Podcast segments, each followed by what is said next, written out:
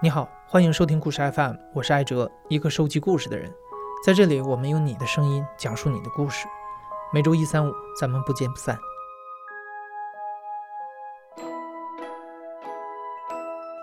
一个月前的某个晚上，故事 FM 的一个听友群里头聊起了异地恋这个话题，这激起了多莉的表达欲，但是他没有在群里发言，他只是私下里给我们发来了一段长长的留言。他说他谈了四年异地恋。这四年里，他和他的恋人隔山隔海，隔着手机和 WiFi，距离对他们来说是最大的敌人，也是最美好的滤镜。我叫多莉，我今年二十四周岁，我在北京读书。就是我们两个是小时候就就认识，是小学同学嘛。小学六年级的时候就在一个班上，然后我们俩是前后桌。他坐第一排，我坐第二排那种。他那个时候还挺矮的，比我还矮一截，所以坐我前排。其实，在男生里面还是算矮的，但是比我高很多。我觉得我才一五五嘛。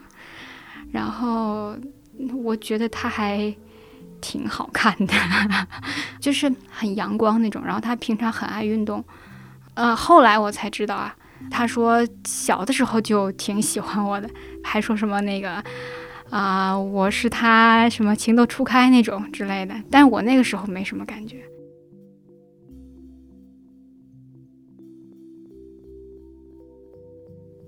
小学毕业之后，多莉和那个男孩断了联系，直到大学第一年，他们才在老同学群里又熟络起来。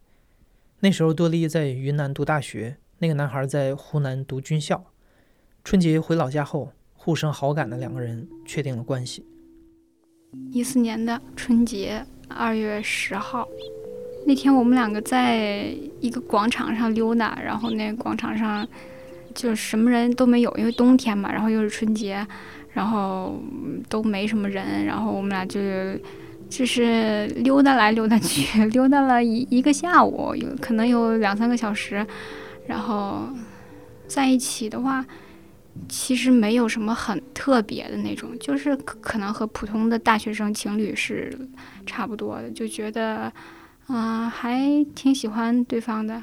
然后他，因为他他自己说的，他以前就是小的时候应该说是喜欢过我嘛，所以他可能有一个情节吧。然后他后来跟我讲说，他就是我们两个不在一个班以后，上初中的时候他还跟踪过我。呃，就放学以后就在后面偷偷跟着我，然后看着我回家。哎，其实他是我第一个男朋友，我应该是他第二个女朋友。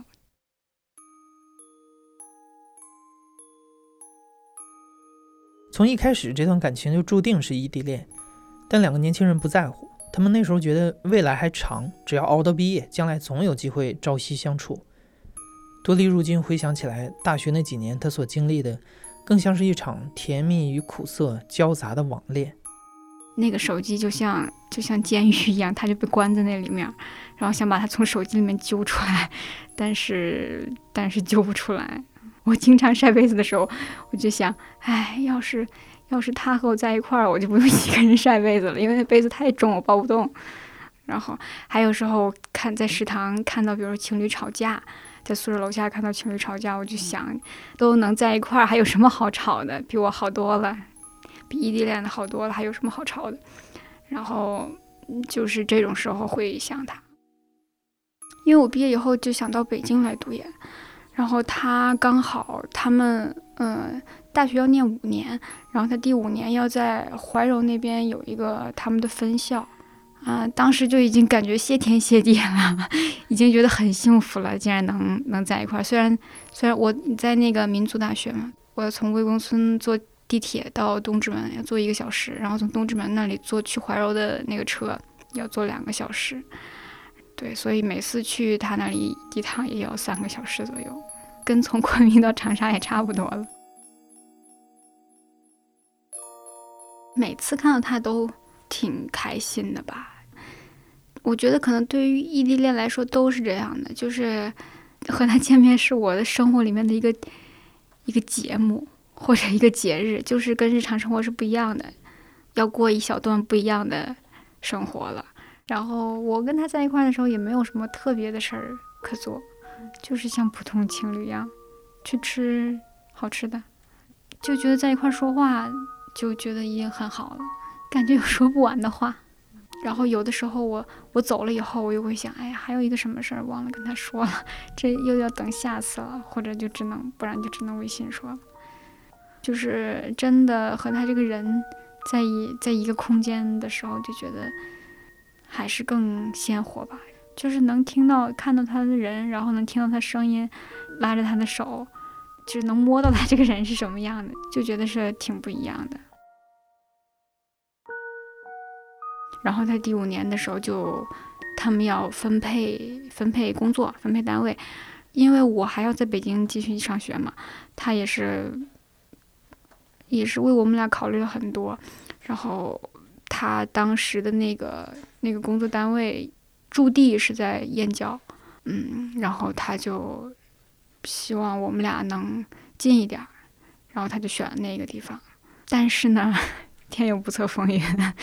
那个单位，它相当于是酒泉卫星发射中心在燕郊的一个分支机构的那种。然后他刚到那个单位一个月都没到，然后就说，就说他们要回那个酒泉去集训半年。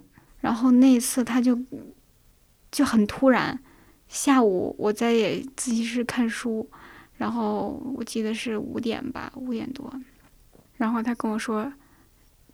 接到任务 要回到回酒泉去，然后我说什么任务？他说不知道。然后我说那你不问问领导吗？他说人家就是不不可以说呀，保密嘛。第二天、第三天就要走，啊，我那个时候我就觉得特别难受。好不容易熬了这么多年，然后好不容易有有了这么一个还觉得挺开心满意的结果。结果又出岔子了。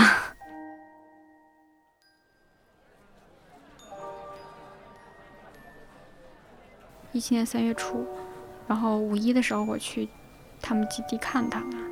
我早上五点多起来去南苑坐的坐飞机，坐到嘉峪关，到晚上七点七点左右才到的他们基地。那次我和我妈说了我要去看他们，我妈就。心疼我，然后有点不高兴，就觉得我怎么怎么有点傻呀？怎么这么辛苦干嘛？我记得我妈问我说：“你自己一个人坐一天的车了，你不孤单吗？” 然后当时就没有想到这些，就想到能见到他就很开心。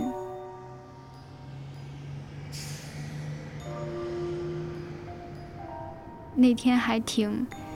还挺辛苦的，因为那段时间好像是天气不太好，就是风特别大。那段时间北京也是，整个好像西北那边也是吧，整个北方都是就风特别大。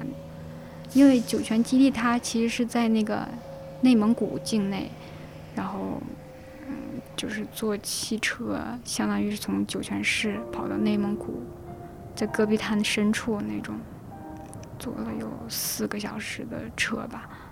但是进基地要过那个安检嘛，然后他就他就提前来接我，就在那个进安检站的前面一点的地方，他就免得我就是过安检还挺麻烦的，嗯，他就免得免得我再过那个手续了，然后他就来开着他们他们队里自己的吉普车来接我，然后让我在路边二百九十六号位等着，然后就等到他了。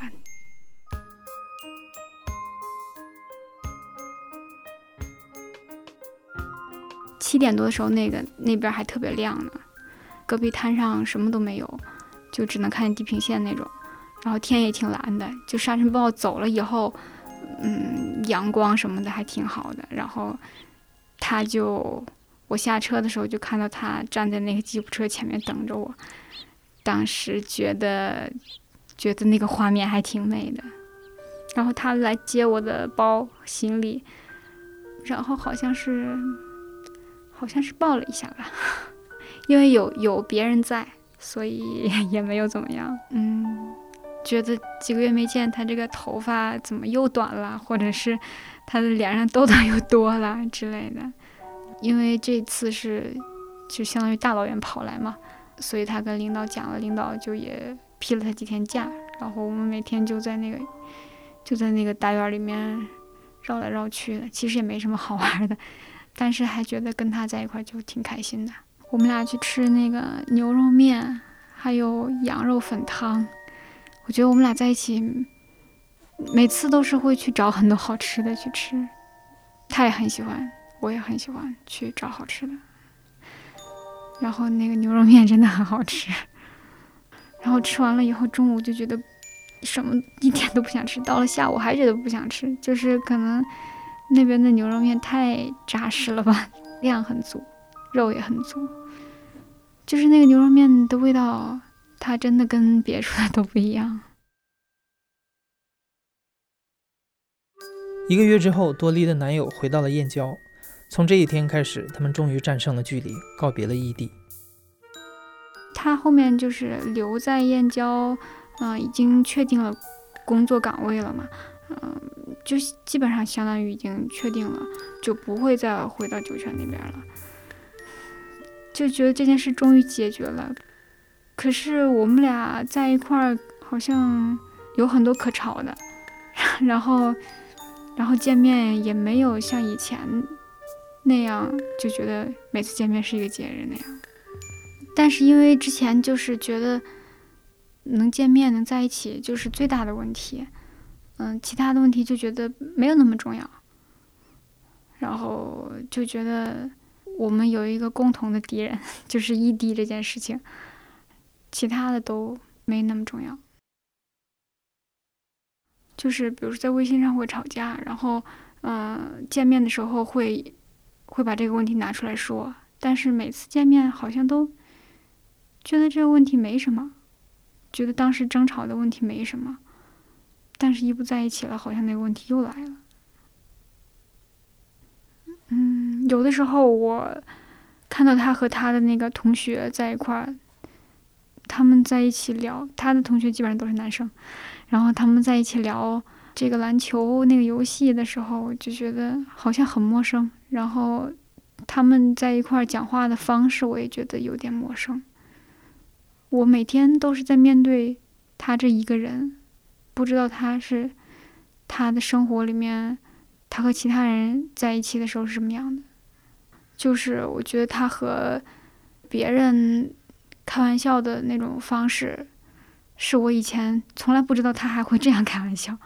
嗯，会觉得有一点别扭，就觉得好像好像这个人还有不完全是我知道的那个样子，有一点吧。嗯，我是在跟一个一个单维度的人在谈恋爱，我不知道他。其他方面我没有亲眼见过。多莉慢慢意识到，在战胜了异地这个最大的敌人之后，站在他面前的是一个陌生的恋人。那些曾经被距离所掩盖的矛盾和差异，一个又一个的暴露了出来。无论是思维方式、生活习惯，还是对未来的规划，两个人都有太多的不一样。所以在战胜异地不到一年之后，他们分手了。是他的决定。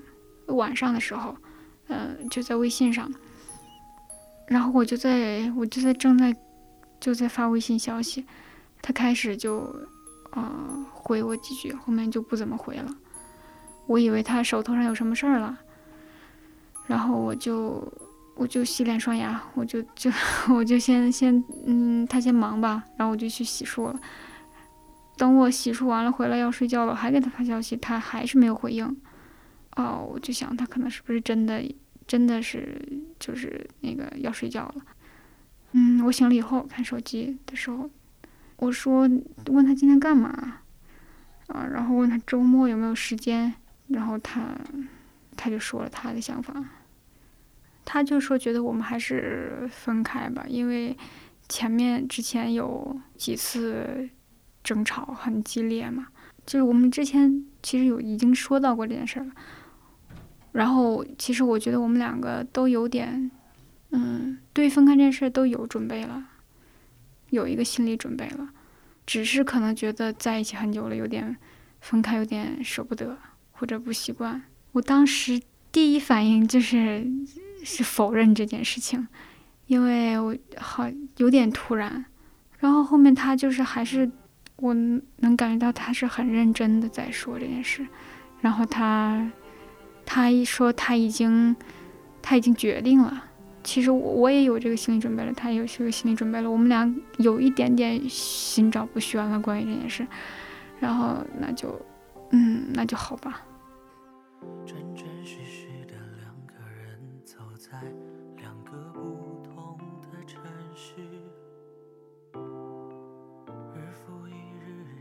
日的讲着电话，诉说各自的故事。你现在正在收听的是《亲历者自述》的声音节目《故事 FM》，我是主播艾哲。本期节目由梁科制作，声音设计杨帆。本期故事片尾曲来自胖胖胖的《未来的事》，由故事 FM 联合唱吧共同制作。感谢你的收听，咱们下期再见。